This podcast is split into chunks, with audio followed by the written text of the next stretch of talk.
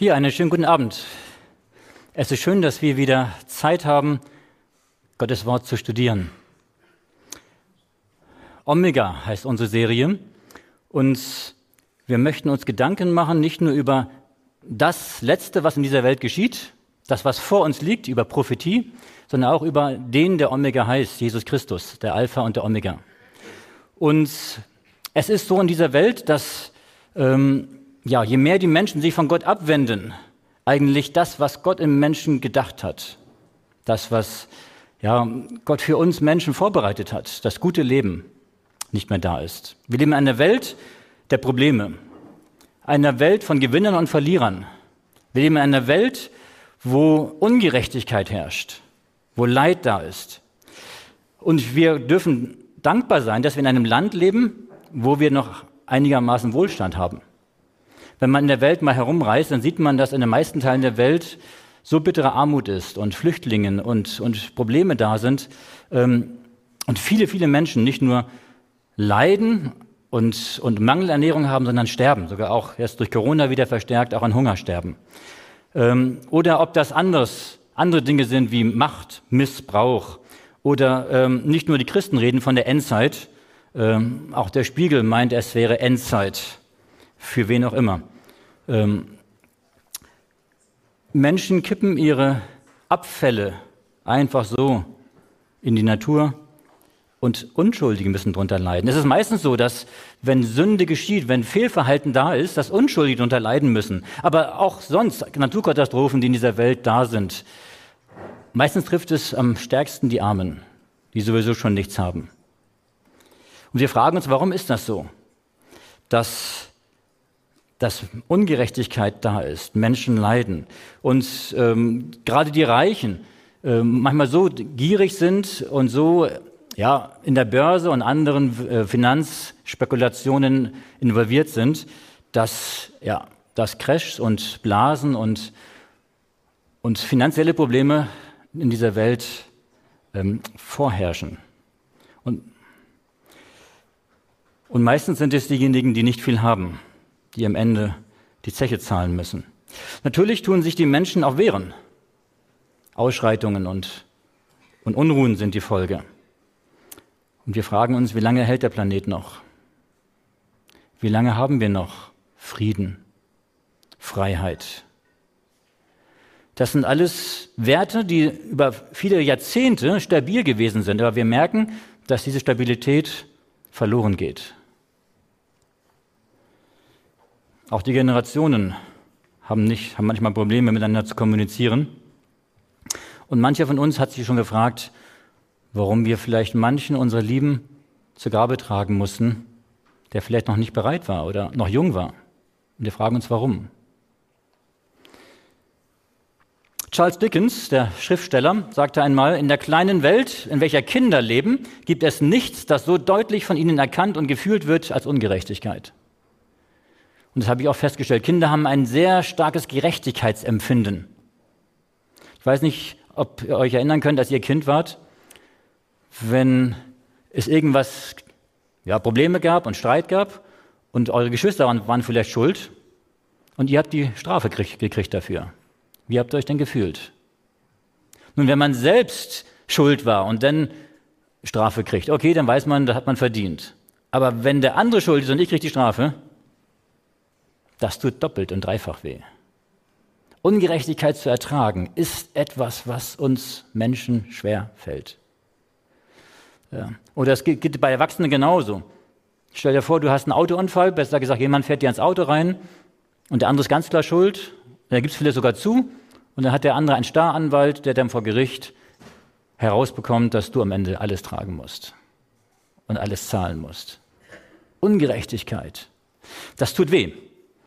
Abraham Lincoln sagte einmal, wer anderen die Freiheit verweigert, verdient sie nicht für sich selbst.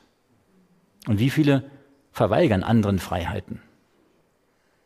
Ungerechtigkeit.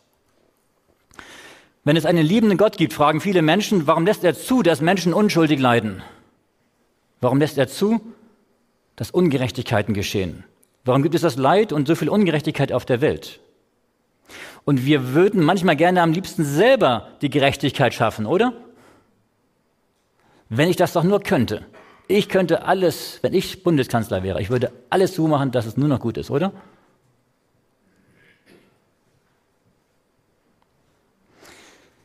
Und wenn es einen Gott gibt, der doch allmächtig ist und die Bibel sagt auch noch liebevoll ist, ja, warum lässt er die Ungerechtigkeit zu?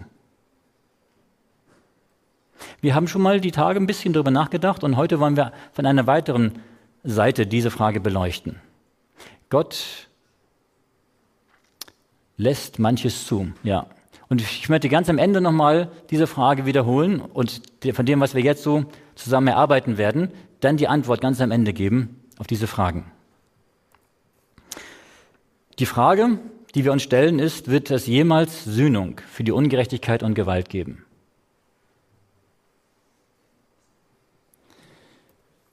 In Jesaja 24, Vers 5 und 6 lesen wir, die Erde ist entweiht von ihren Bewohnern, denn sie übertreten das Gesetz und ändern die Gebote und brechen den ewigen Bund. Darum frisst der Fluch die Erde und büßen müssen's, die darauf wohnen. Darum nehme die Bewohner der Erde ab, sodass wenig Leute übrig bleiben. Interessant, was, was Gott uns hier durch Jesaja sagt, dass, dass die Ungerechtigkeit, dass der Fluch über diese Erde, dass, dass das Leid in dieser Welt, büßen müssen, die darauf wohnen. Woher kommt es? Dass man nicht mehr das tut, was Gottes Wille ist. Und zwar hier geht es nicht nur um Gottes Gesetze, die Moralgesetze, die zehn Gebote, es geht hier auch um Naturgesetze, um Lebensgesetze, um Gesundheitsgesetze, um, um Gottes Willen für uns Menschen. Wir haben eine gute Nachricht heute Abend. Auch wenn wir die Probleme sehen, auch wenn nach dem Ende des Vortrags immer noch Ungerechtigkeit in der Welt sein wird, das werden wir heute Abend nicht abschaffen. Die gute Nachricht lautet, Gott schafft Gerechtigkeit. Es wird einmal eine Sühnung geben. Es wird am Ende alles gerecht sein und wir werden darüber zufrieden sein. Ja. Psalm 9, Vers 8 bis 10. Aber der Herr regiert für immer und ewig. Sein Richterstuhl steht schon bereit. Über die ganze Welt wird er ein gerechtes Urteil sprechen und allen Völkern seine Entscheidung verkünden. Die Unterdrückten finden bei Gott Zuflucht. In schwerer Zeit beschützt er sie. Hier haben wir interessant. Hier haben wir zwei Aspekte. Dass einmal Gott jetzt eingreift in der Ungerechtigkeit und dass Gott in der Zukunft ein gerechtes Urteil sprechen wird. Das Eingreifen jetzt ist nicht, dass Gott einfach alles verändert auf dieser Welt. Nein, er lässt den Menschen die Freiheit, auch das Böse zu tun. Und unter Sünde müssen meistens die Unschuldigen leiden. Aber Gott greift ein, indem die Unterdrückten, die, die die Ungerechtigkeit erleiden, dass die bei Gott Zuflucht finden, dass sie bei Gott Ruhe finden, Frieden finden, auch wenn sie unterdrückt werden. Dass Gott sie in schwerer Zeit beschützt. Und das sind Verheißungen, die dürfen wir für uns in Anspruch nehmen. Aber Gott wird auch ein gerechtes Urteil sprechen. Die Urteile, die heute gesprochen werden in den Gerichten, sind nicht immer gerecht. Und es gewinnt nicht immer der, der Recht hat, sondern es gewinnt meistens der, der einen besseren Anwalt hat. Es wird eigentlich nicht Gerechtigkeit gesprochen, Recht gesprochen, es wird eigentlich nur, wenn Urteile gefällt. Das ist ein Unterschied. Apostelgeschichte Kapitel 17, Vers 31. Denn er hat einen Tag festgesetzt, Gott hat einen Tag festgesetzt, an dem er den Erdkreis richten will mit Gerechtigkeit. Durch einen Mann, den er dazu bestimmt hat, und hat jedermann den Glauben angeboten, indem er ihn von den Toten auferweckt hat. Gott hat durch Jesus Christus angekündigt, dass Jesus diese Welt richten wird. Und zwar wie? Mit Gerechtigkeit. Und das macht uns ein wenig gelassener. Ich muss mich nicht selber rächen. Meine Lieben, wenn ich den Eindruck habe, ich muss mich rächen, dann wird die Rache mein eigenes Innerstes zerfressen. Und der Groll und der Ärger und, und die Wut und die Rache wird mich selbst kaputt machen. Gott sagt, mein ist die Rache. Lass los. Gott ist derjenige, der das, der Gericht hält und der Gerechtigkeit bringen wird. Sehnsucht nach Gerechtigkeit. Wir werden heute Abend drei Teile haben in, unserer, in unserem Thema. Erstens Gottes Gericht, Wie wird es sein, wenn es tagt? Zweitens die Zeit des Gerichts und drittens Gnade im Gericht. Gottes Gericht tagt. Jesaja 1, Vers 27. Zion muss durch Gericht erlöst werden und die zu ihr zurückkehren durch Gerechtigkeit. Und mit Zion meint hier der Schreiber, der Jesaja, Gottes Volk, Gottes Kinder. Wir werden durch Gericht erlöst. Wenn ihr heute Abend von dem Ganzen, was wir heute Abend betrachten, alles wieder vergesst, ihr solltet einen Satz mitnehmen von heute Abend. Und der lautet, wir werden durch Gericht erlöst.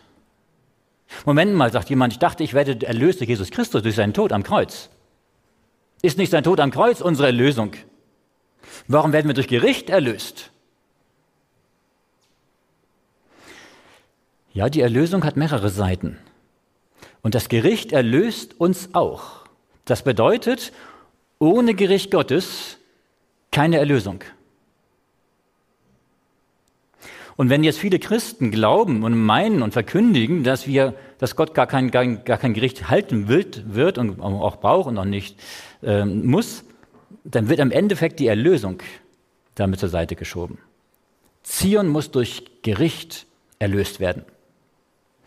Gucken wir uns gleich ein bisschen genauer an. Warum ist das Thema Gericht so wichtig? Es gibt keine Gnade ohne Gericht. Das heißt, wenn normalerweise ich schuldig bin und Strafe verdient hätte, dann heißt Gnade, dass ich unverdientermaßen freigesprochen werde. Aber um unverdientermaßen freigesprochen zu werden, muss ich erstmal einen Schuldspruch bekommen. Deswegen, ähm, wenn es kein Gericht geben würde, gäbe es doch keine Gnade. Dann würde Gott automatisch alle Menschen irgendwie erlösen. Und das glauben auch manche an die Allversöhnung. Aber das sagt die Bibel nicht. Es gibt keine Allversöhnung. Kein ewiges Leben ohne Gericht. Warum nicht? Weil Gott im Gericht Recht schafft, weil Gott im Gericht die Fakten klärt, weil Gott im Gericht entscheidet, wer ewiges Leben hat und wer nicht. Durch den Sündenfall kam die Sünde in die Welt. Durch das Gericht schafft Gott die Sünde wieder aus der Welt heraus. Und die sündlosen Bewohner des Himmels brauchen Gewissheit, dass sie die Menschen, die doch so sündig sind und die so schlimme Dinge tun, ohne Risiko in den Himmel aufnehmen können. Auch die Gläubigen sündigen ja und haben gesündigt. Und es könnte ja sein, wenn Gott jetzt die Menschen, die jetzt errettet sind, wenn er sie in den Himmel nimmt, dass dort, dass sie die Sünde mitschleppen, das Virus einschleppen in den Himmel. Und dass dann dort die Sünde weitergeht. Aber durch Gericht zeigt Gott, es geht. Ähm, Gott hat mit dem Menschen eigentlich vorgehabt, als er ihn geschaffen hat, dass er ewig lebt. Und durch den Sündenfall ist der Mensch gefallen, das ewige Leben verloren und die Folge war nach dieser Erde Sünde, Leid, Krankheit, Ungerechtigkeit, Schmerz, Tränen und der Tod. Die Frage ist jetzt, was ist notwendig zur Erlösung des Menschen, dass er wieder zum ewigen Leben kommen kann? Und das sind zwei Dinge. Und die sind beide wichtig. Die sind beide gleich wichtig. Das erste ist Jesu Tod. Jesus ist gestorben für uns, um unsere Sünde, um unsere Schuld am Kreuz zu tragen. Er hat für uns bezahlt, damit wir frei sein können. Und wenn er für uns bezahlt hat, dann müssen wir nicht ein zweites Mal bezahlen. Aber das reicht nicht. Jesus ist ja für alle Menschen gestorben, aber nicht alle Menschen werden gerettet. Er bietet jedem Menschen die Bezahlung an, dass sein Tod für ihn gilt. Aber Gott lässt dem Menschen seine freie Entscheidung. Gott akzeptiert, wenn der Mensch Nein sagt. Und jetzt, wenn der Mensch die freie Entscheidung hat, dann muss jetzt geklärt werden, wer von den Menschen ist jetzt tatsächlich dabei und wer nicht. Gott muss Gericht halten. Und das Gericht ist dafür da, damit die Sünde verschwindet, damit jeder Mensch, der an der Sünde festhält und die Sünde selbst und Satan und der Tod vernichtet werden und die Gläubigen, die Menschen, die sich von der Sünde gelöst haben, die sich für Gott entschieden haben, dass die wieder das ewige Leben haben können. Das bedeutet, das Gericht ist die Umkehrung des Sündenfalls. Die ersten beiden Kapitel der Bibel zeigen, wie Gott den Menschen geschaffen hat zum ewigen Leben. Die letzten beiden Kapitel der Bibel zeigen, wie Gott das ewige Leben in der Zukunft für sie wieder vorbereitet hat. Das dritte Kapitel der Bibel zeigt, wie die Sünde in die Welt hineinkam. Durch die Sünde, durch die Schlange.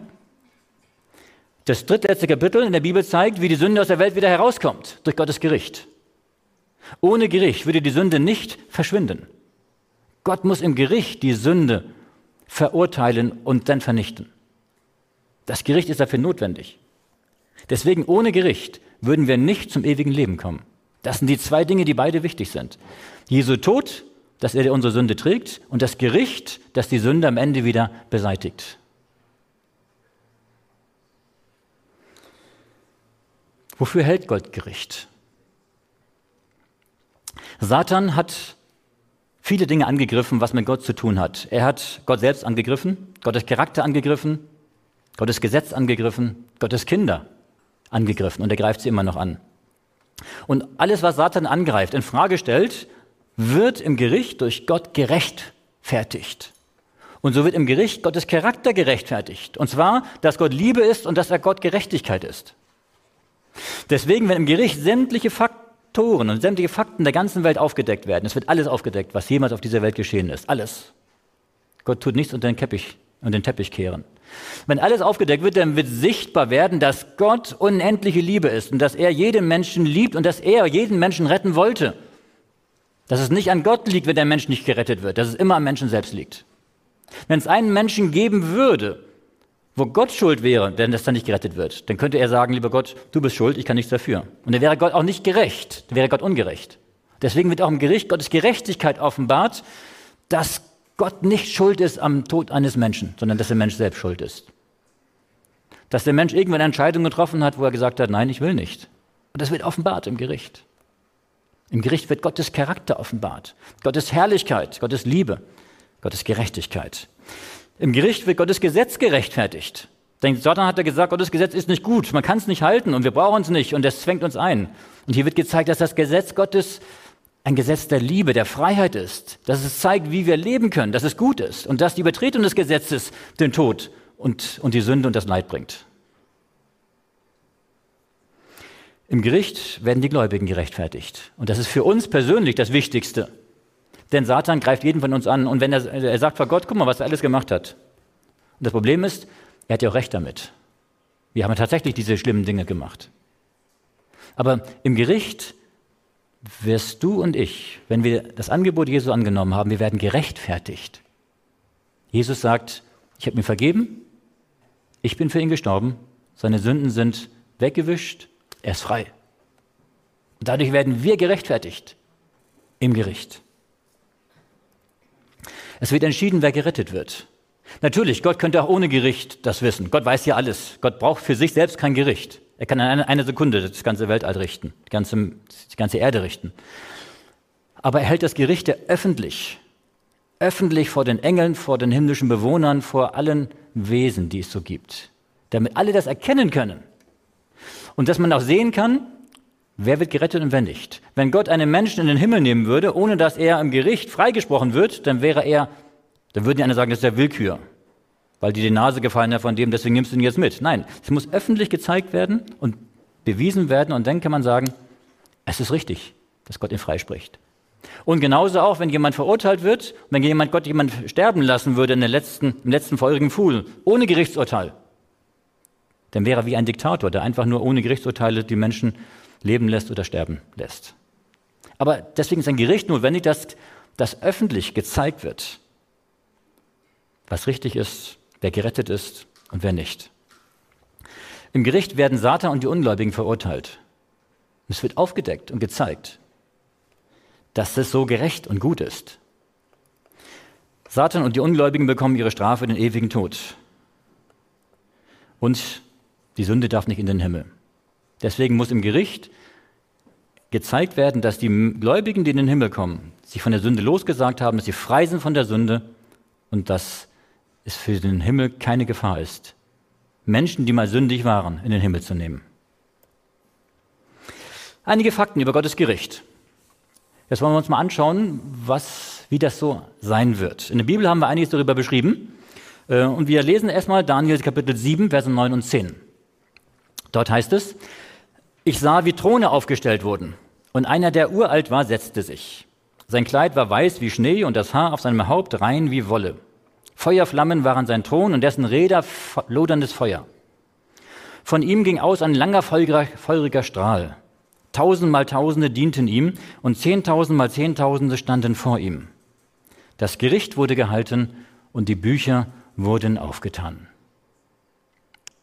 Das ist eine Beschreibung des Gerichtes Gottes. Übrigens, aus dem Zusammenhang kann man erkennen, dass das ein Gericht ist, was vor der Wiederkunft Jesu stattfindet. Ja? Erst danach wird die Wiederkunft Jesu beschrieben. Ähm, und was wird hier gesagt? Hier haben wir äh, eine Szene des himmlischen, des himmlischen Heiligtums. Wir haben ja gestern eine ganze Menge vom himmlischen Heiligtum gehört. Und hier sehen wir, wie im himmlischen Heiligtum in der Gegenwart Gottes Throne aufgestellt werden. Das bedeutet, dass sie vorher nicht da standen.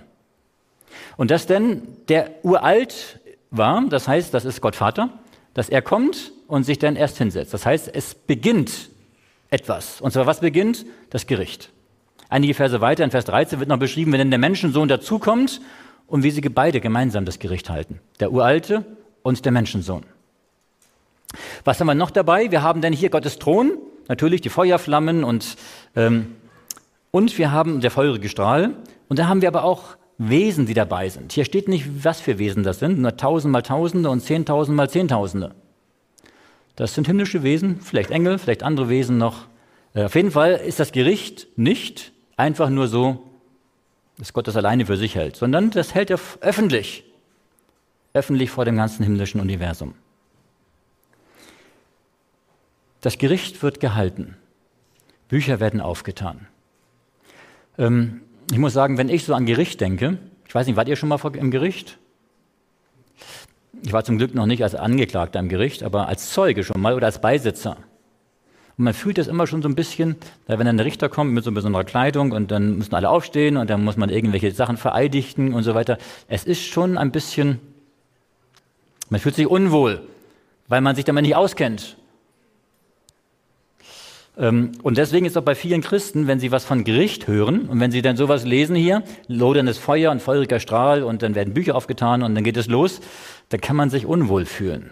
Deswegen wird auch selten über das Gericht gesprochen, weil, weil viele Christen das nicht, nicht gerne hören und nicht gerne beschäftigen, weil man negative Assoziationen damit hat. Aber äh, wir werden nachher sehen, äh, wir als Gläubige brauchen für das himmlische Gericht nichts zu fürchten. Das Gericht ist also im Himmel, es ist eine, eine Thronszene im Himmel ähm, und wo Gott das Gericht hält. Welche Bücher, hier stand Bücher wurden aufgetan. Welche Bücher spielen eine Rolle im, im himmlischen Gericht? Äh, Offenbarung 20, Verse 12 und 15, dort heißt es, und ich sah die Toten, groß und klein, stehen vor dem Thron und Bücher wurden aufgetan. Und ein anderes Buch wurde aufgetan, welches ist das Buch des Lebens. Und die Toten wurden gerichtet nach dem, was in den Büchern geschrieben steht, nach ihren Werken. Und wenn jemand nicht gefunden wurde, geschrieben in dem Buch des Lebens, da wurde geworfen in den feurigen Pfuhl. Das heißt, hier haben wir zwei Arten von Büchern. Einmal die Bücher generell, und da steht, die werden gerichtet nach ihren Werken. Das heißt, in den Büchern stehen die Werke drin. Alles, was Menschen gemacht haben. Aber nicht nur, was wir gemacht haben und gesagt haben und gedacht haben, sondern auch unsere Motivation. Denn die Motivation, warum wir etwas machen und sagen und tun, ist wichtiger als das, was wir tun. Denn ich kann gute Dinge tun, ich kann viel Geld spenden und ich kann, kann viele gute Dinge tun, aber wenn ich das egoistische Motiv heraus tue, sind sie nichts wert. Deswegen wird Gott auch im Gericht, was in den Büchern steht, auch unsere Motivation mit berücksichtigen. Und das ist mir manchmal, ähm, ist für mich das eine Beruhigung. Denn manchmal macht man Dinge, die man gut gemeint hat, aber die schief laufen. Und dann weiß man, ja, Gott, Gott kennt mein Herz, Gott weiß, dass ich gut gemeint habe. Und das Buch des Lebens.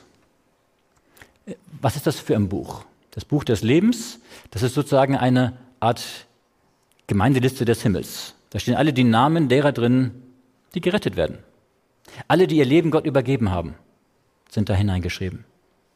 Das heißt, wenn ein Mensch sein Leben Gott übergibt, wir hatten in den letzten Tagen darüber gesprochen, der Ronny hat davon gesprochen gehabt, über die Frage, wie kann ich mein Leben Gott übergeben? Und jeder Mensch, der Gott sein Leben übergibt, wird in dem Moment ins Buch des Lebens geschrieben. Und wenn ich, wenn ich da drin stehe, dann bin ich gerettet, Gottes Kind. Alle, die drinstehen, sind gerettet und wer nicht drinsteht, wird am Ende im Folgenfuhl den zweiten Tod erleiden. Das heißt, das sind die Bücher, die eine Rolle spielen, die wichtig sind. Das heißt, ähm, ob das jetzt wirklich Bücher sind oder ob das vielleicht auch DVDs sind oder irgendwelche anderen äh, Dinge, wo man auch vielleicht äh, das Leben eines Menschen besser beurteilen kann oder sehen kann, ähm, das werden wir dann sehen. Auf jeden Fall irgendwelche, ähm, irgendwelche Mittel im Himmel, wo man, äh, wo man die, äh, die Vergangenheit aufarbeiten kann, wo die Vergangenheit aufgeschrieben ist. Was wird im Gericht berücksichtigt? Was ist dort dabei wichtig?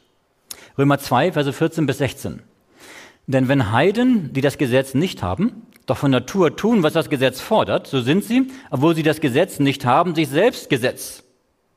Sie beweisen damit, dass in ihr Herz geschrieben ist, was das Gesetz fordert, zumal ihr Gewissen es ihnen bezeugt, dazu auch die Gedanken, die einander anklagen oder auch entschuldigen. An dem Tag, an dem Gott das Verborgene der Menschen durch Christus Jesus richten wird, wie es mein Evangelium bezeugt. Interessant. Paulus spricht hier davon, dass es Menschen gibt und auch geben wird, die, die Gott nicht kennen und Gottes Gesetz nicht kennen. Und die trotzdem gerettet werden können. Nämlich, wenn sie nach ihrem Gewissen gelebt haben, weil Gott sein Gesetz in das Gewissen jedes Menschen hineingelegt hat. Und wenn wir nach unserem Gewissen leben, dann im Normalfall wird auch unser Gewissen uns dazu führen, dass wir auch Gottes Gesetz halten, dass wir die Prinzipien, die Gott uns gegeben hat, halten. Und auch Menschen, die Gott nicht kennen, die Jesus nicht kennen, können gerettet werden natürlich durch Jesus, aber sie wissen nicht, dass Jesus ist, der ihnen die Liebe und, und das Gewissen und der Heilige Geist ist, der durch, Gewissen, durch das Gewissen zu ihnen spricht und dass sie durch Jesus gerettet werden können. Aber ähm, Paulus sagt hier, dass wir gerichtet werden, nämlich nach dem, was wir gewusst haben.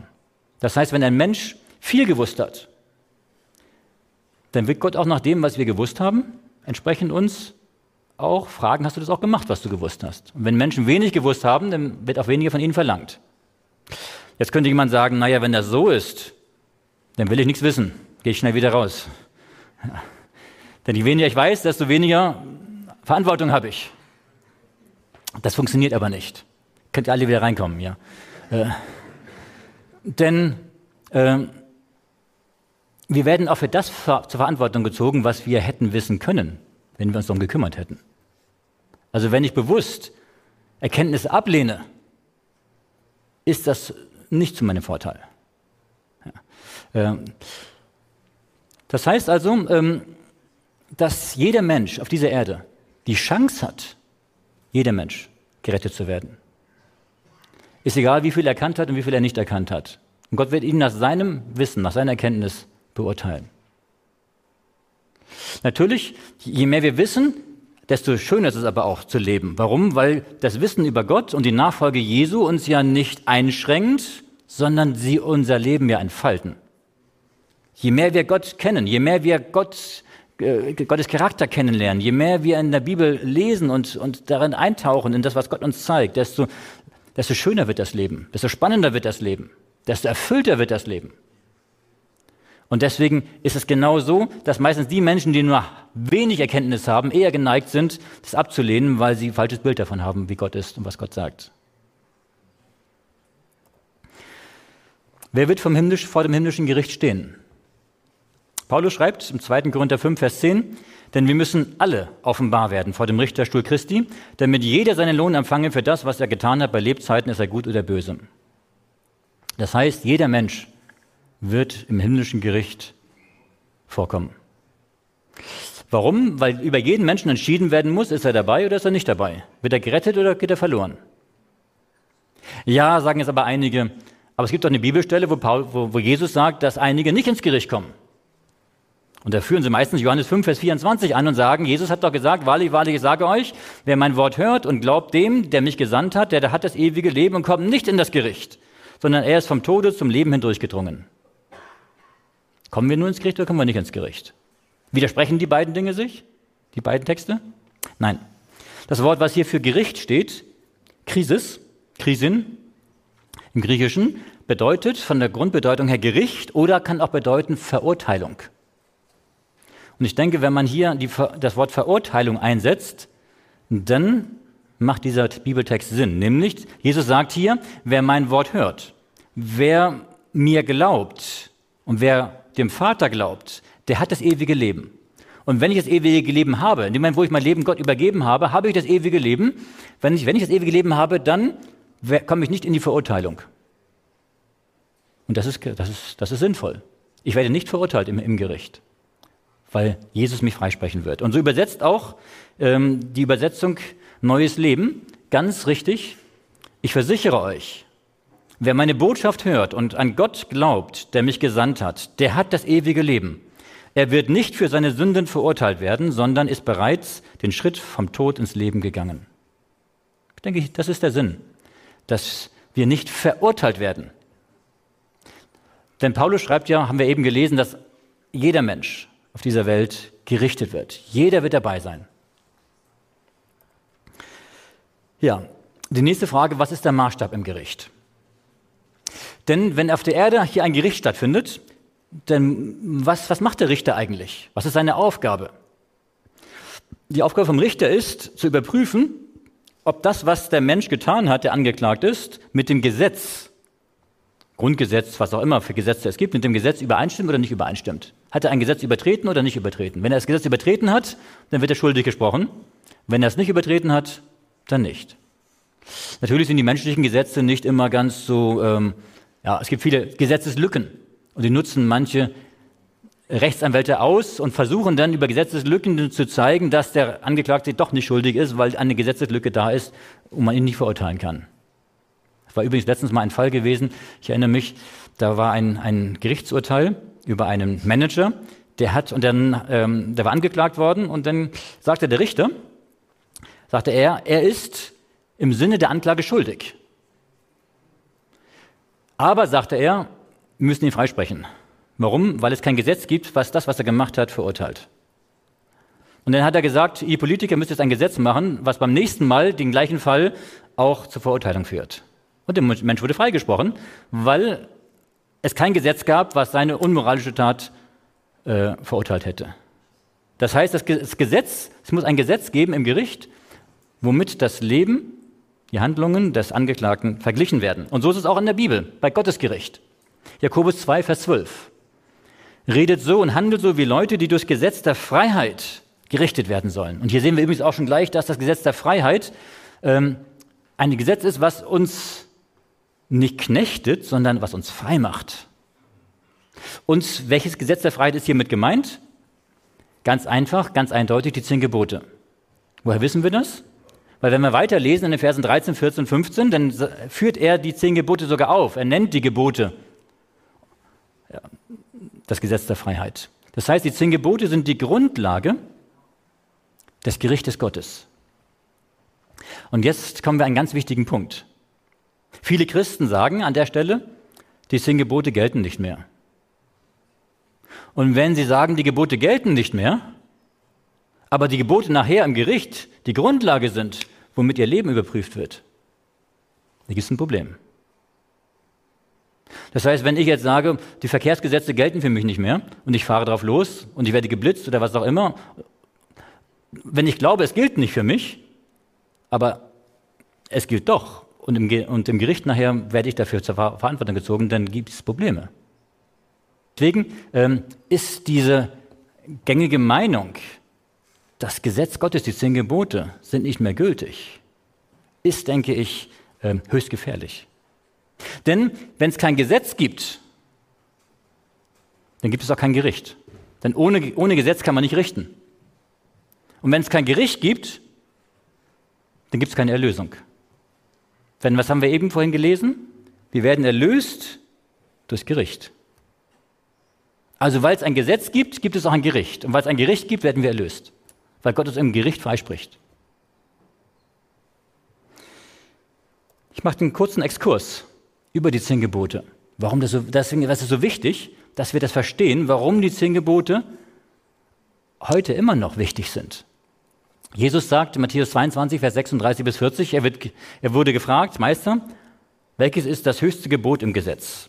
Jesus aber sprach zu ihm, du sollst den Herrn, deinen Gott lieben von ganzem Herzen, von ganzer Seele und von ganzem Gemüt, Dies ist das höchste und erste Gebot. Das andere aber ist dem gleich, du sollst deinen Nächsten lieben wie dich selbst. In diesen beiden Geboten hängt das ganze Gesetz und die Propheten. Jesus sagt, es gibt zwei Gebote, Gott zu lieben und den Nächsten zu lieben. Die sind übrigens beides auch im Alten Testament. Es gibt viele, die sagen, im Alten Testament haben wir die Gebote und im Neuen Testament haben wir die Liebe. Nein, wir haben in beiden beides. Wir haben im Alten Testament auch die Liebe, denn Jesus zitiert ja aus dem Alten Testament, Gott zu lieben und den Nächsten zu lieben. Und wir haben im Alten Testament die zehn Gebote und im Neuen Testament haben wir sie genauso. Denn Jesus sagt, in diesen beiden Geboten, Gott und Nächsten lieben, hängt das ganze Gesetz und die Propheten. Das heißt, es ist das Gleiche. Gott ist die Liebe, sagt die Bibel. Und weil er Liebe ist, möchte er, dass wir auch lieben. Seine Liebe wird in unserem Herzen eine Gegenliebe hervorrufen. Und eine Liebe zu Gott und die Liebe zum Nächsten. Das sind diese beiden Liebesgebote, die Jesus hier zitiert.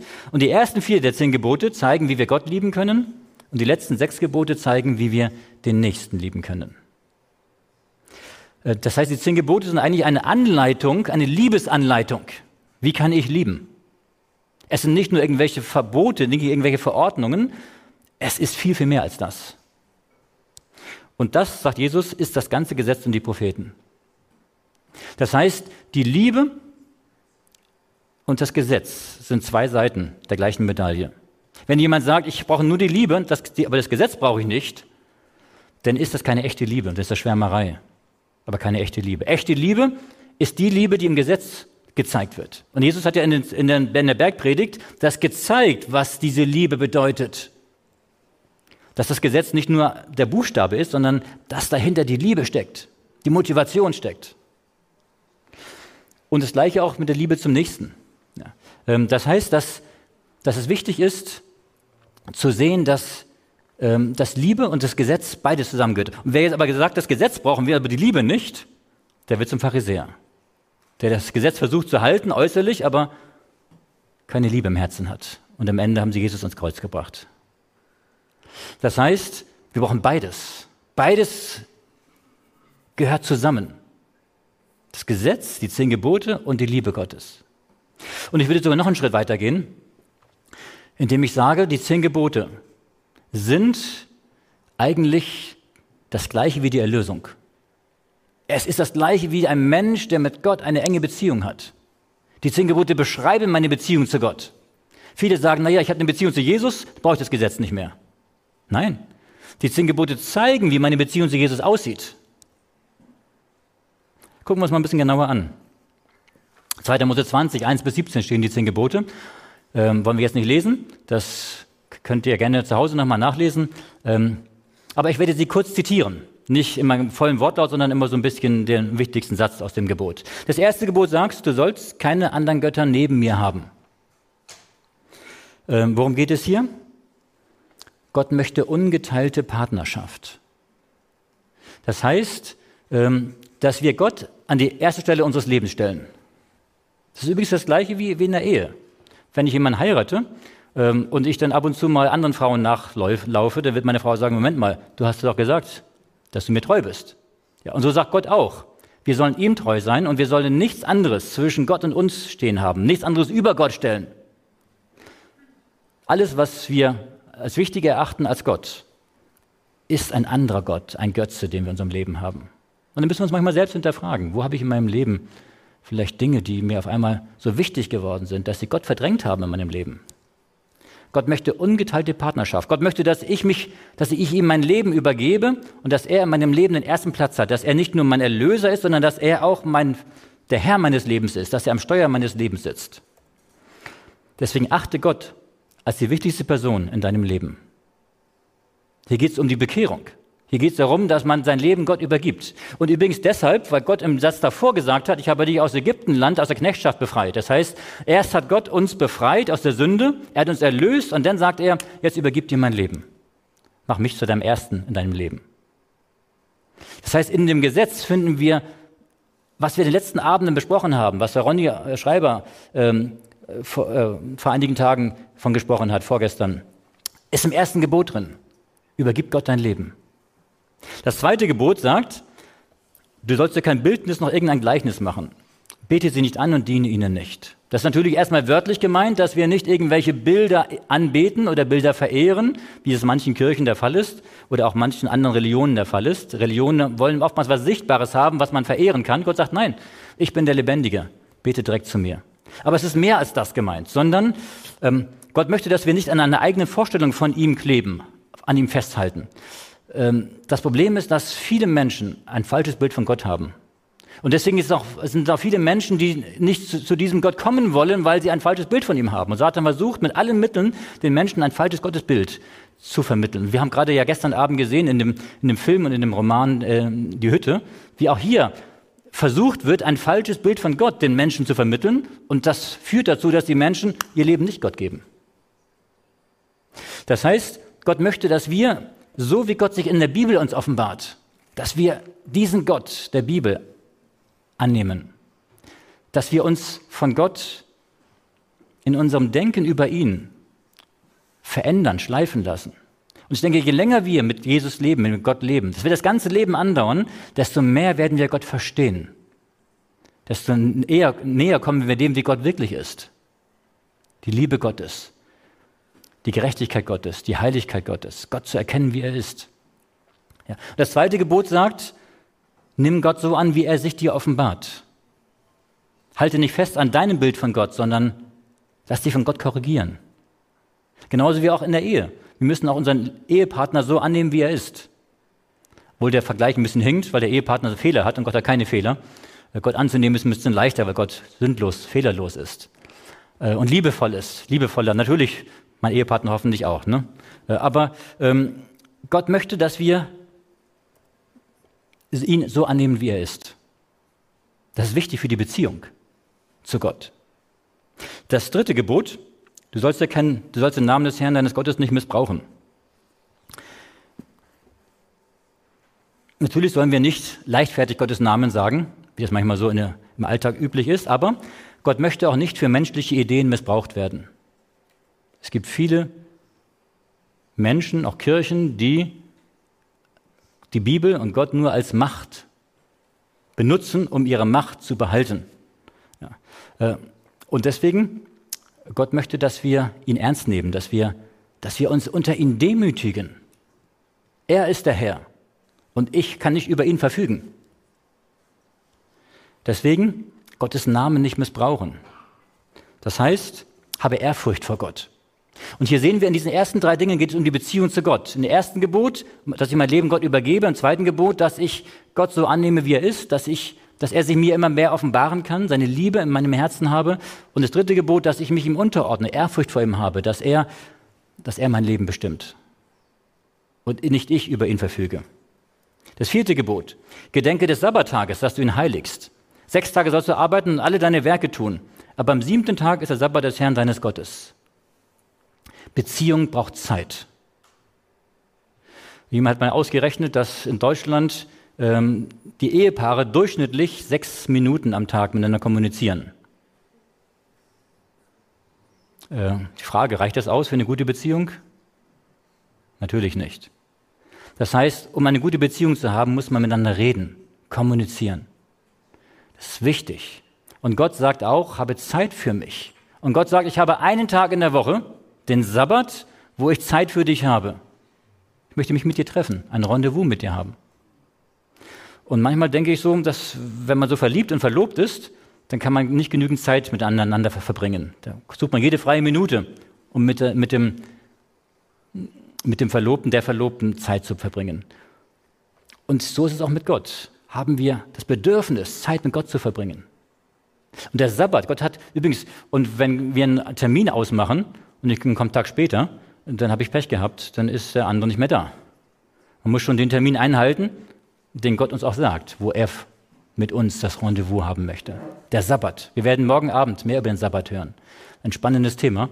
Ähm, dass der Sabbat Zeit ist, wo Gott nicht nur sagt, dass wir Zeit für ihn haben, wir sollten auch in der Woche über Zeit für Gott haben, natürlich, keine Frage. Aber dass Gott den Sabbat gesegnet hat, das heißt, dass die Zeit, die wir am Sabbat mit ihm verbringen, doppelt und dreifach und zehnfach mehr Qualität hat als in der Woche. Und das ist der Schlüssel. Das heißt, die ersten vier Gebote zeigen, wie meine Beziehung zu Gott aussieht. Es geht nicht nur um Einhaltung von irgendwelchen Regeln, es geht um eine Beziehung zu Gott. Das sind die zehn Gebote.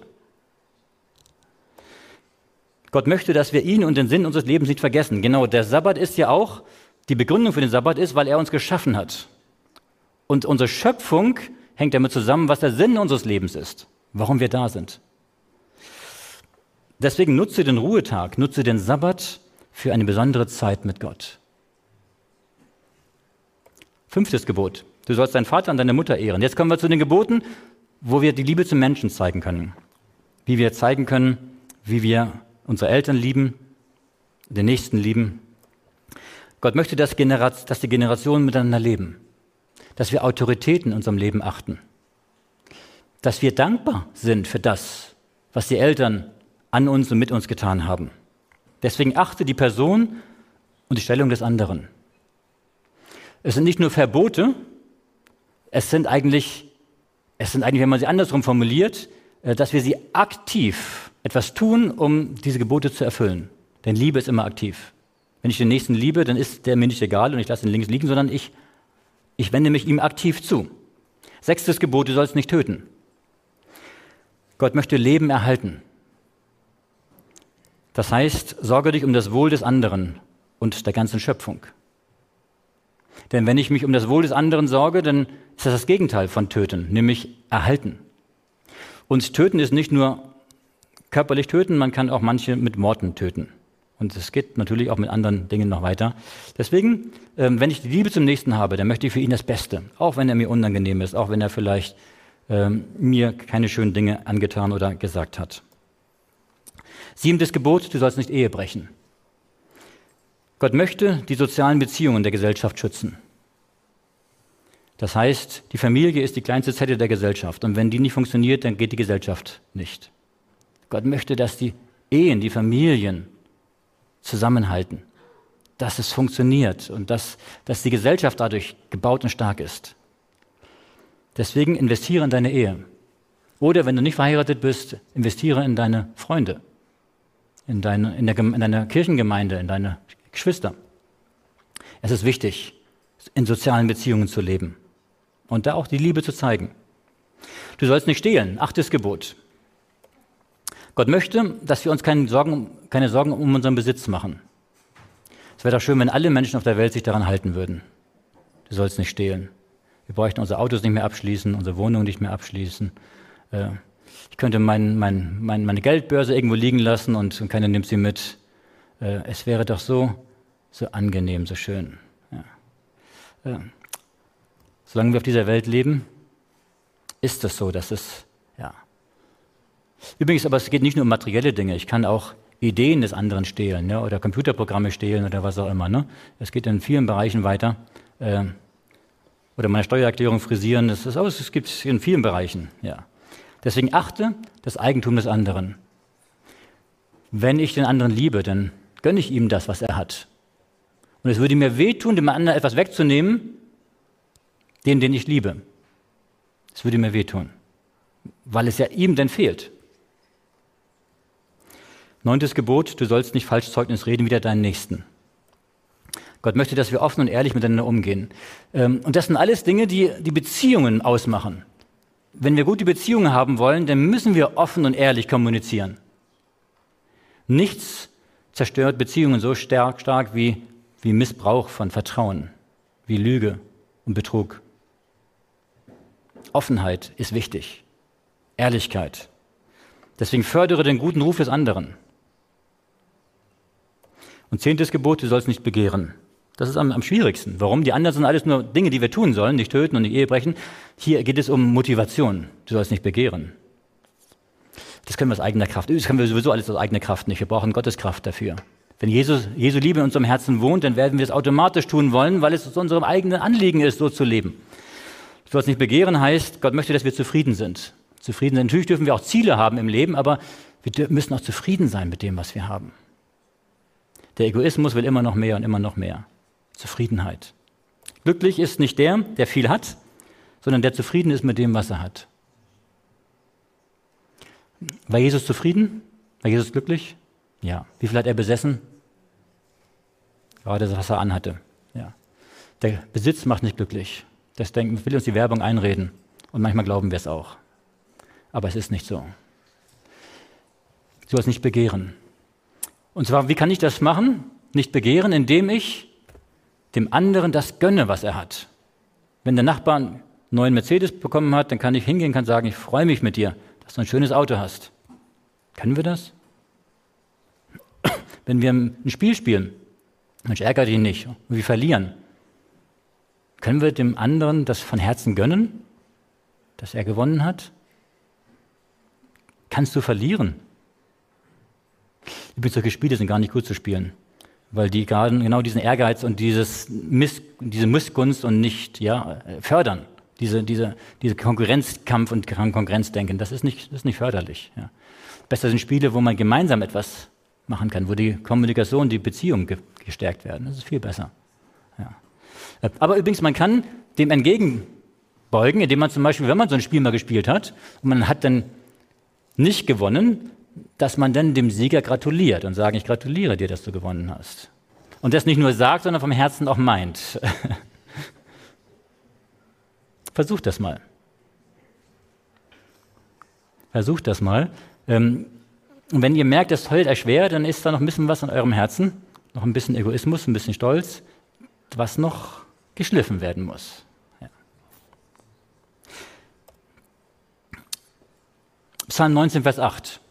Jesus, Gott sagt hier zu uns, das Gesetz des Herrn ist vollkommen. Es macht glücklich und froh.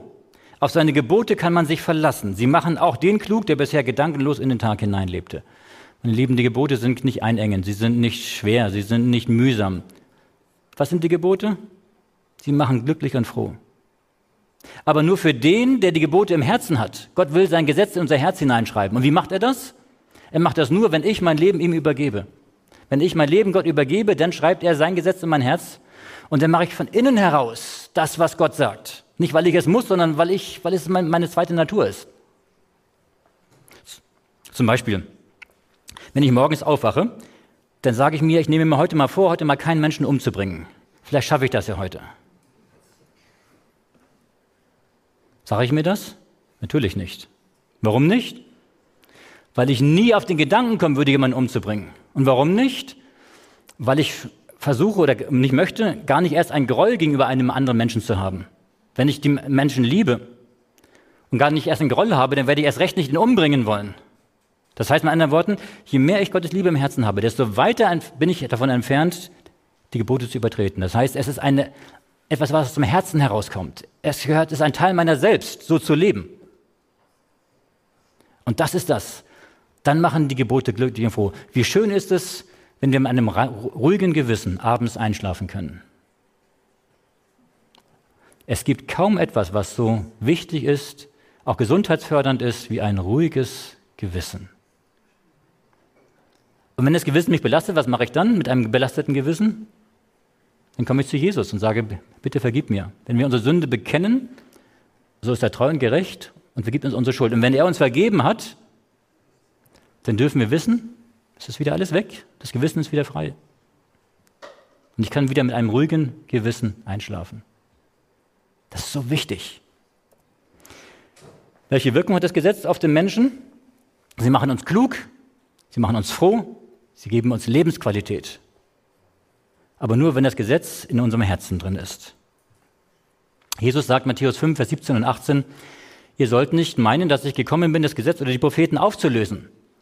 Ich bin nicht gekommen aufzulösen, sondern zu erfüllen. Denn wahrlich, ich sage euch, bis Himmel und Erde vergehen, wird nicht vergehen der kleinste Buchstabe noch ein Tüpfelchen vom Gesetz, bis es alles geschieht. Ganz klar, Jesus sagt, die zehn Gebote gelten noch. Er ist nicht gekommen, sie aufzulösen, sondern zu erfüllen. Zu erfüllen heißt, sie auszuleben. Und wenn er sie ausgelebt hat und wir nennen uns Christen, dann sollen wir sie auch ausleben. Denn wir sollen so leben, wie Jesus gelebt hat. Aus eigener Kraft geht es nicht. Wenn Jesus in uns wohnt, ist es möglich. Die Zeit des Gerichts. Jetzt möchte ich einige Schritte gehen, um zu zeigen, wann das Gericht im Himmel beginnt oder begonnen hat. Wann muss entschieden sein, wer gerettet wird? Auf Morgen 22, Vers 12 sagt, siehe, ich komme bald und mein Lohn mit mir, einem jeden zu geben, wie seine Werke sind.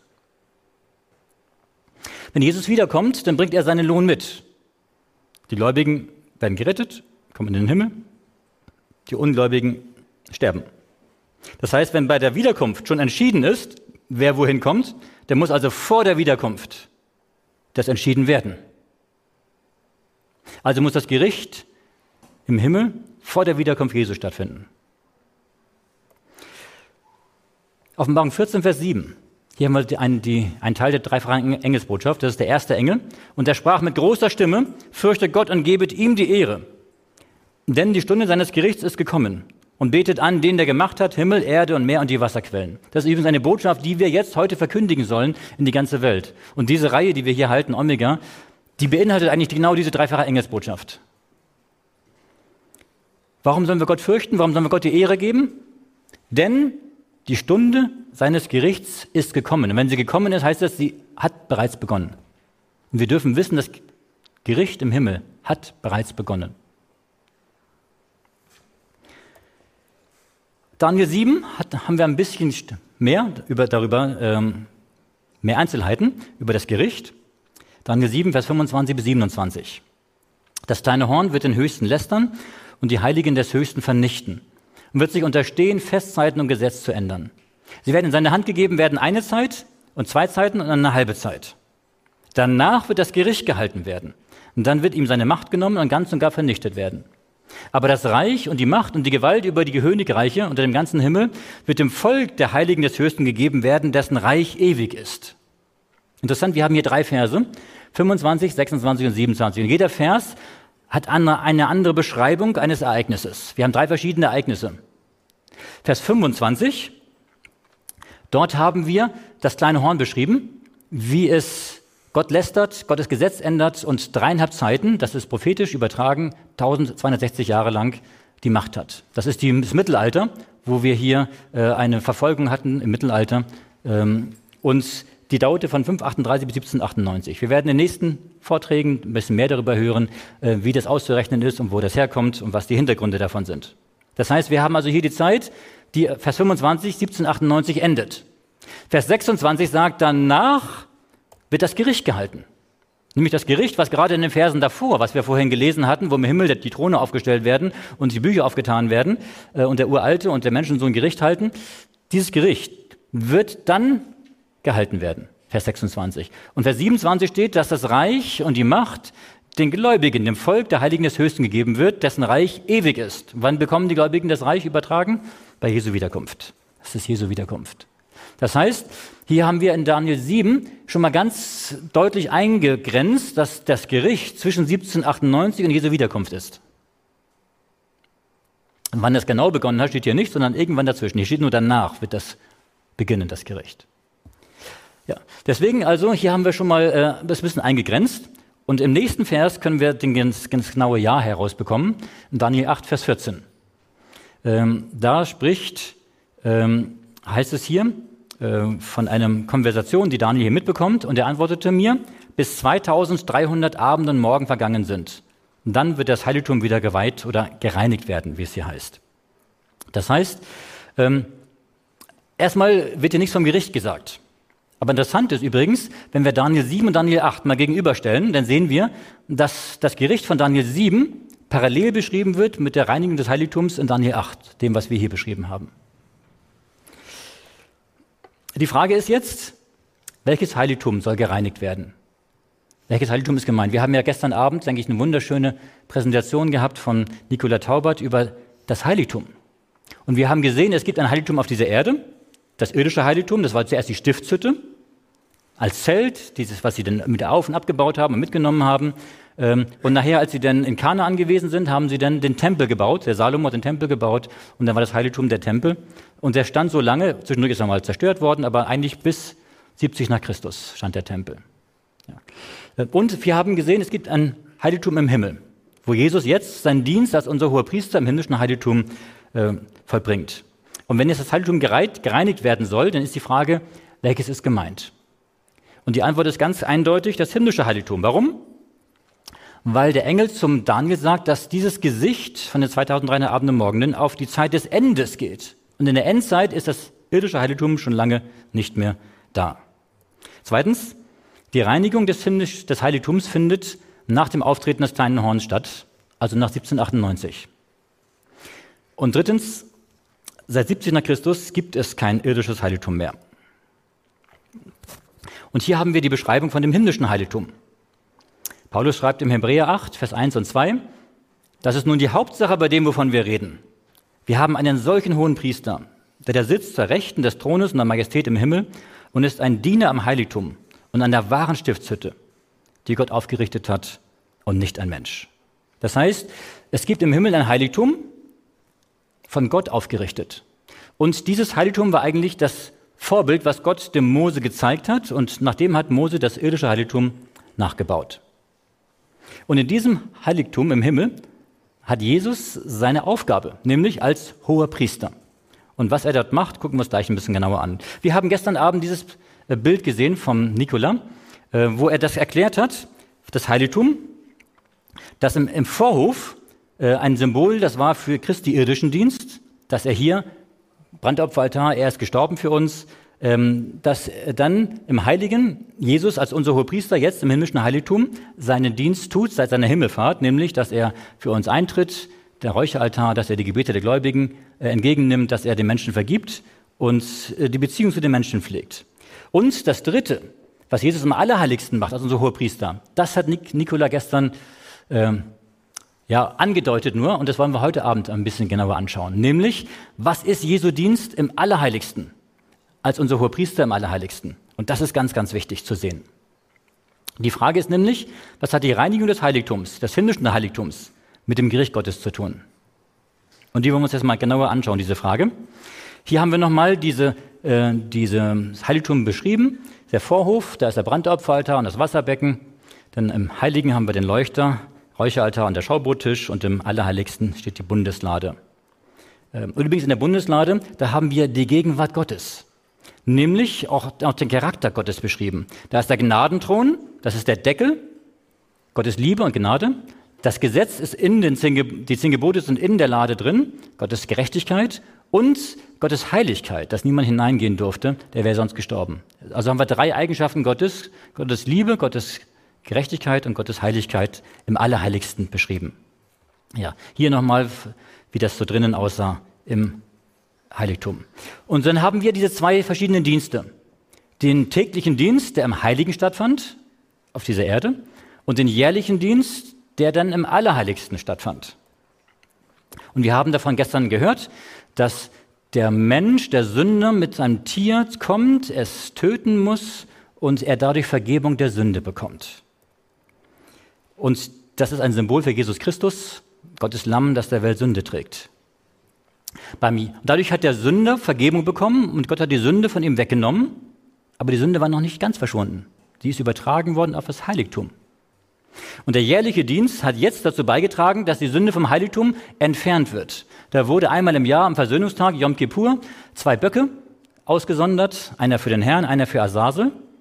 Der Bock für den Herrn wurde geopfert und mit dem Blut von diesem Bock ging der hohe Priester, wie auf diesem Bild hier, ins Allerheiligste hinein. Nur einmal im Jahr durfte er hineingehen und hat von dem Blut des Bockes vor den Gnadenthron gesprengt, um, um Versöhnung für das ganze Volk vom ganzen Jahr zu erwirken. Und dann hat er die Sünden des ganzen Volkes vom ganzen Jahr mit sich rausgenommen und hat sie dann auf den Bock für Asasel gelegt. Die Hand auf, seinen, auf den Kopf des Bockes gelegt und der ist dann in die Wüste geschickt worden und ist dort umgekommen.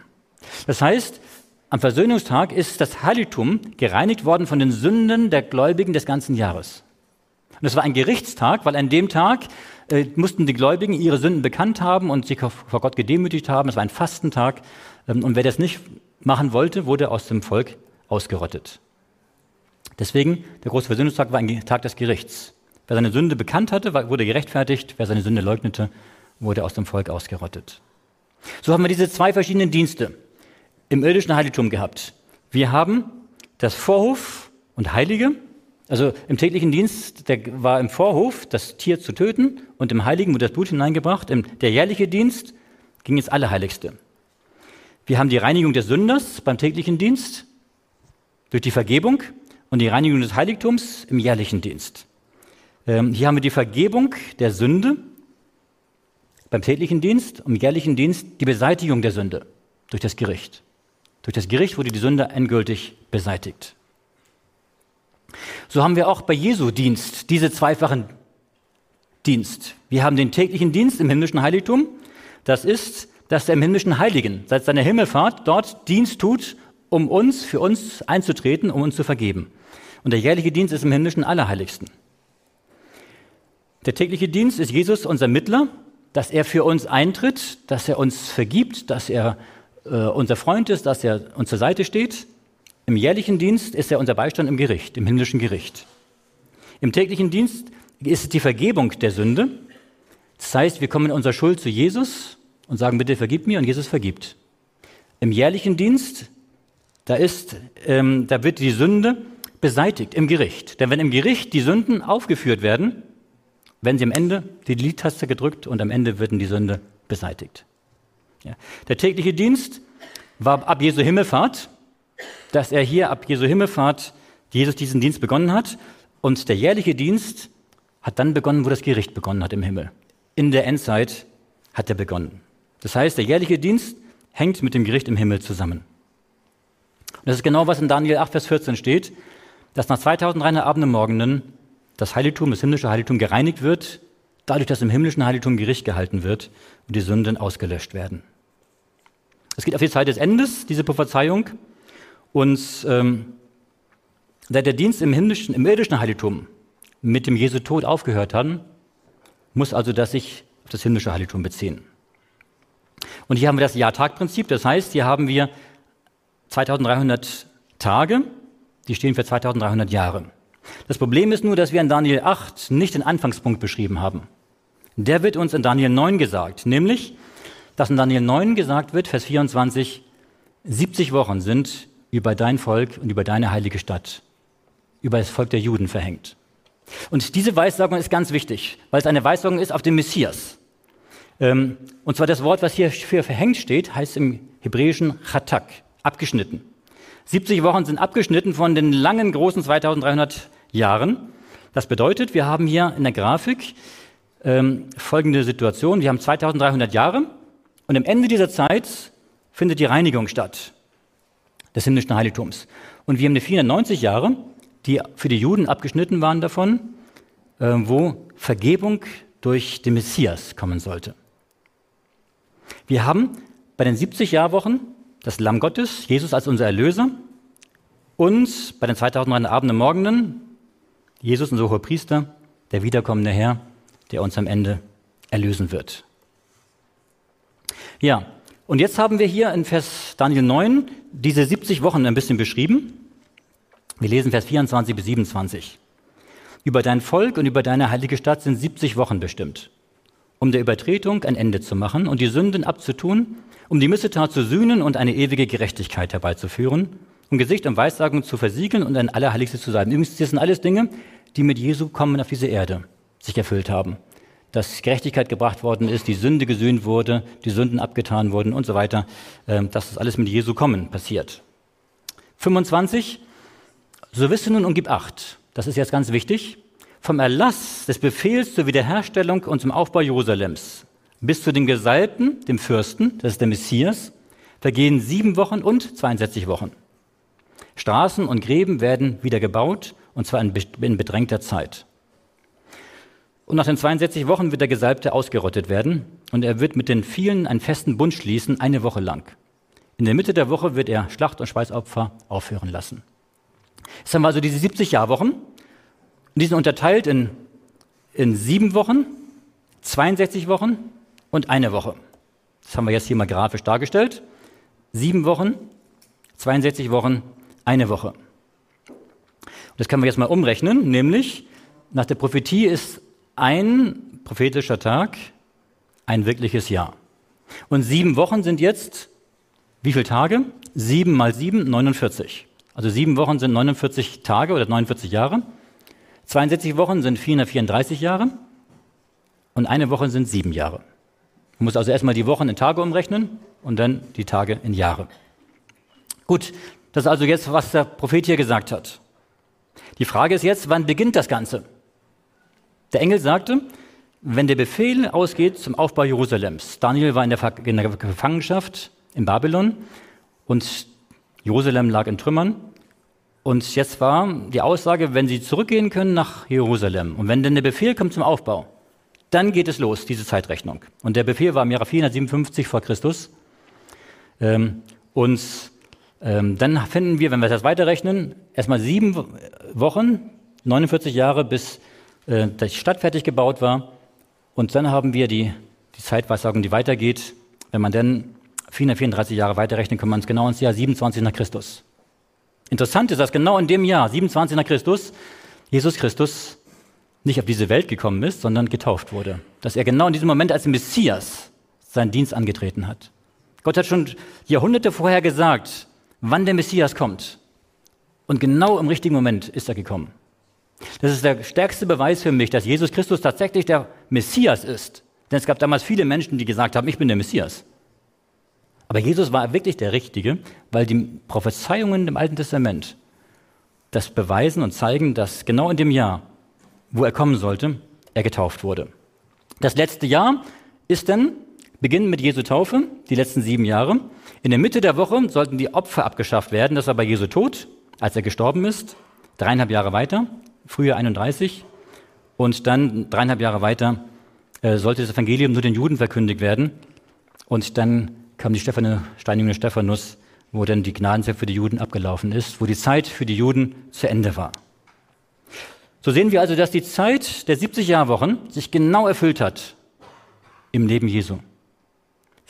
Übrigens, das haben wir jetzt ein bisschen schneller abgehandelt, wer es genauer wissen möchte. Wir haben einige Videos, auch im Internet, wo das dann auch ganz genau, jeder Vers und jedes Wort erklärt wird. Kann man gerne dann nachhören und nachschauen.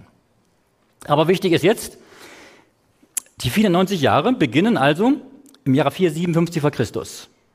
Und wenn wir jetzt das Jahr, die 2300 Jahre davon jetzt rechnen, dann kommen wir tatsächlich in das Jahr 1844. Das heißt, die Prophetie sagt, dass nach den 70 Jahrwochen Christus der Erlöser kommt, der Messias kommt, um für sein Volk zu sterben, um die Erlösung für sie zu verbringen.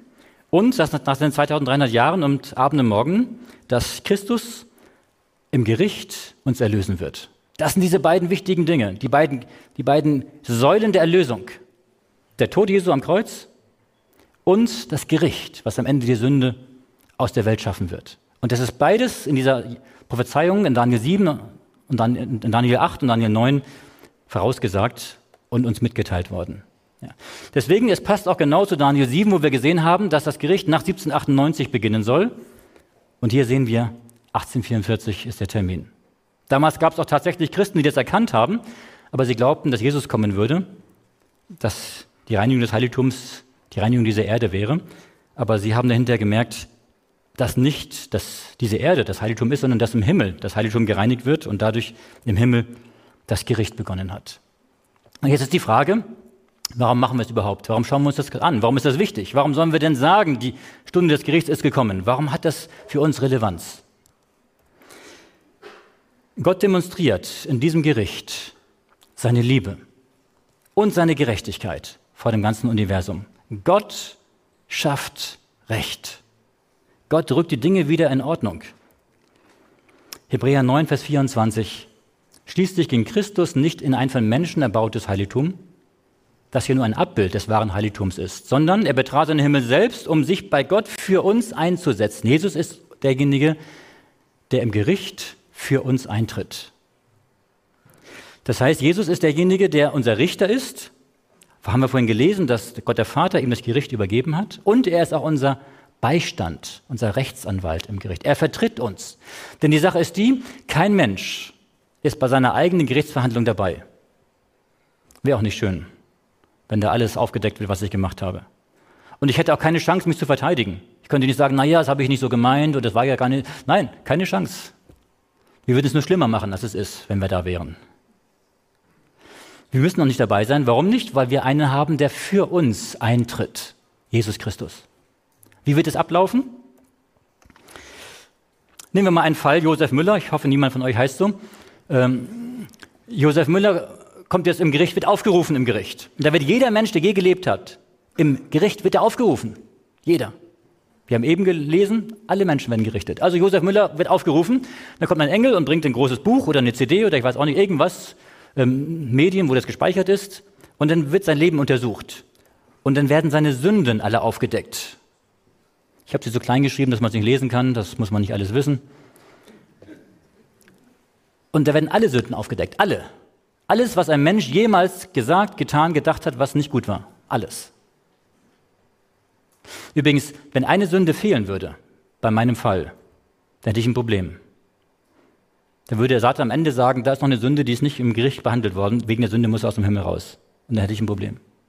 Dadurch, dass jede Sünde, auch wirklich jede, davor kommt, ist das für mich die Garantie, ich bin frei. Äh, und es geht noch weiter. Die Sünden werden alle aufgezählt und er wird abgerechnet, ein Strich gezogen und unten drunter steht ewiger Tod. Übrigens, eine Sünde reicht aus und unten steht ewiger Tod. Du kannst tausend gute Taten getan haben, du kannst damit nicht eine einzige Sünde gut machen, geht nicht. Eine Sünde und du hast ewigen Tod. Bei jedem Menschen wird das dort stehen, bei jedem. Warum? Weil die Bibel sagt, alle haben gesündigt. Es gibt keinen Menschen, der nicht gesündigt hat. Bei jedem steht es dort. Aber dann, es kommt die gute Nachricht. Der Satz, den wir uns merken müssen, durch Gericht werden wir erlöst. Und wie werden wir im Gericht erlöst? Bei den Menschen, die an Gott geglaubt haben, tritt Jesus vor.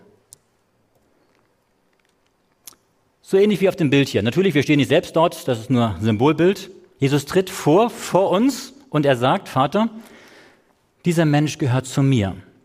Er hat gesündigt, aber er hat seine Sünde bekannt. Mein Blut wurde für ihn vergossen. Seine Sünden sind bedeckt. Ich starb für ihn. Lösche seine Sünden aus dem Buch aus, er bekommt das ewige Leben. Erst hier werden die Sünden aus dem Buch ausgelöscht. Erst in dem Moment, nicht vorher. Nicht, wenn wir um Vergebung bitten, werden nicht unsere Sünden ins äußerste Meer versenkt. Nein, das geschieht erst im Gericht. Im Gericht werden die Sünden ins äußerste Meer versenkt. Da erst. Warum? Was passiert eigentlich, wenn ein Mensch gläubig ist, Vergebung bekommen hat, wirkliche Vergebung bekommen hat und irgendwann fällt er wieder ab vom Glauben? Was passiert dann? Er bekommt alle Sünden, die er gemacht hat, wieder zurück. Die Vergebung ist immer nur auf Vorleistung. Woran sehen wir das? Jesus hat eine Geschichte erzählt von einem Mann, der eine große Schuld hatte bei einem König. Und er sollte sie bezahlen und er konnte nicht. Und der König sagt, okay, ich erlasse dir die Schuld. Und dann geht er raus und freut sich und sieht einen, wo er eine ganz kleine Schuld hat und er sagt das Gleiche zu ihm, bezahlen mir. Und er sagt, ja, habt ihr Gnade mit mir? Und er sagt, nein, habe ich nicht, komm ins Gefängnis mit dir. Und der König wird sauer, als er erfährt, was der Mann gemacht hat. Und er lässt ihn wieder zurückkommen und sagt, was sagt er zu ihm? Deine ganze Schuld, die ich dir erlassen habe, kriegst du alle wieder zurück.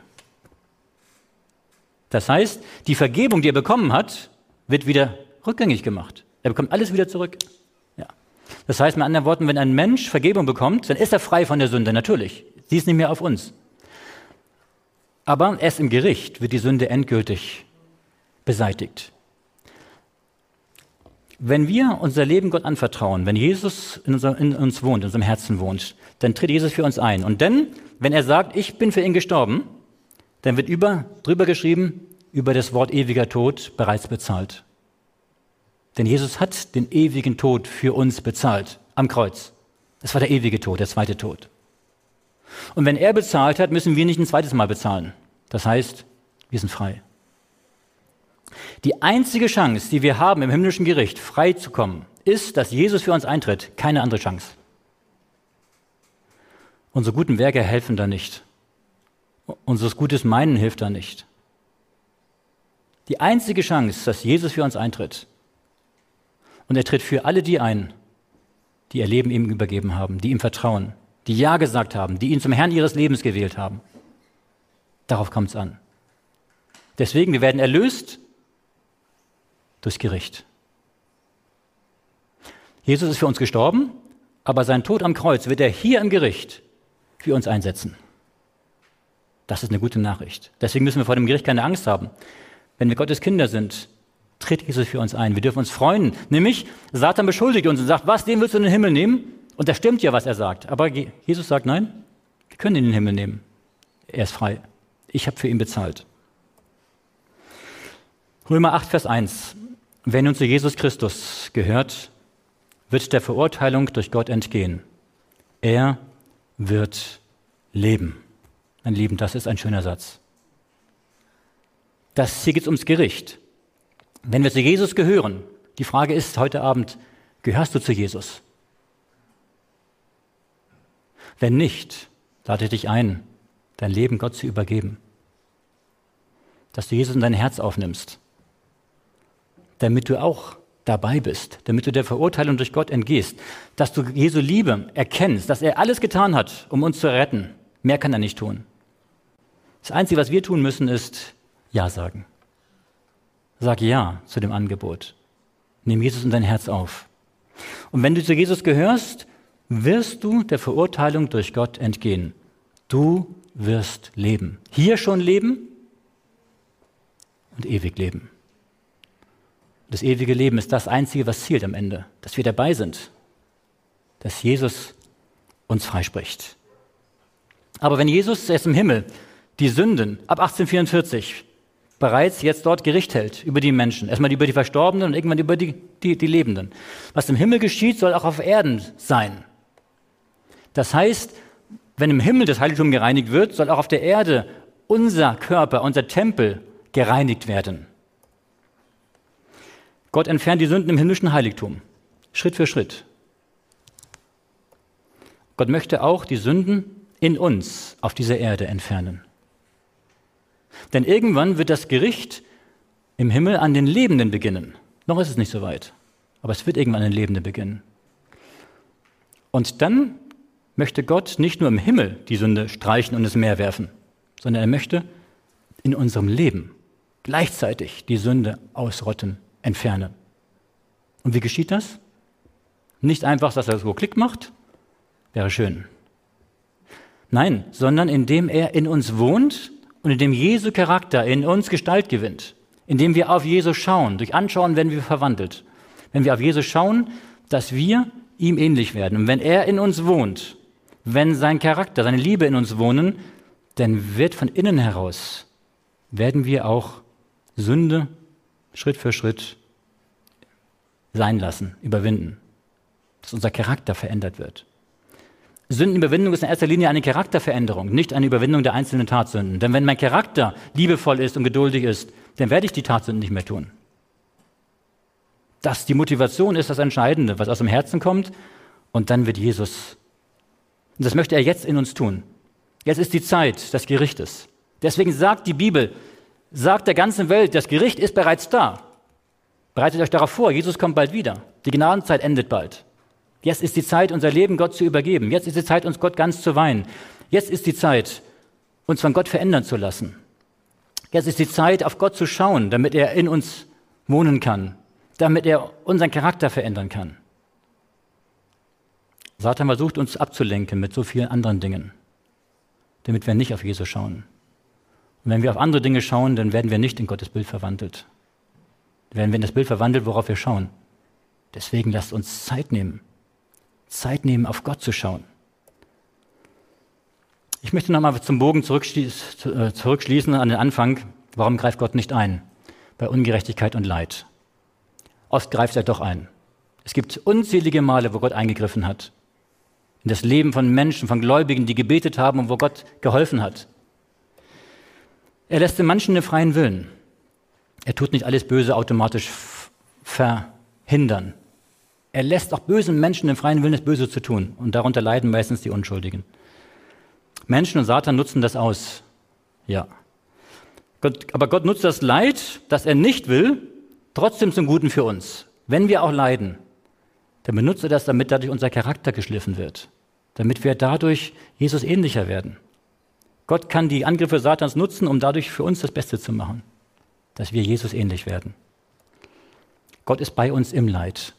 Er weint mit uns. Er trauert mit uns, wenn wir traurig sind. Er fühlt mit uns. Das dürfen wir wissen. Und Gott wird am Ende alles Leid und alle Ungerechtigkeit beseitigen am Ende wird ein Schlussstrich gezogen. Und dann werden wir im Himmel sein, wo es kein Leid und kein Schmerz und keine Sünde und kein Tod mehr geben wird. Jesus Christus ist unser Richter und ist unser Retter und Richter. Er ist am Kreuz für uns gestorben und er wird unser Richter sein, der uns im Gericht freisprechen möchte. Er lädt dich ein, ihm dein Leben zu übergeben. Jetzt heute Abend. Vielleicht zum ersten Mal in deinem Leben, vielleicht zum wiederholten Mal. Wir sollten jeden Morgen unser Leben Gott übergeben. Jeden Morgen uns entscheiden, Jesus in unser Leben hineinzulassen. Er möchte dir seine Gerechtigkeit schenken. Er möchte in dir wohnen. Und er möchte dein Charakter, dein Leben verändern. Er möchte dich in sein Bild verwandeln. Sag Ja dazu. Sag Ja zu Jesus. Er wartet auf dich. Lass uns aufstehen zum Gebet.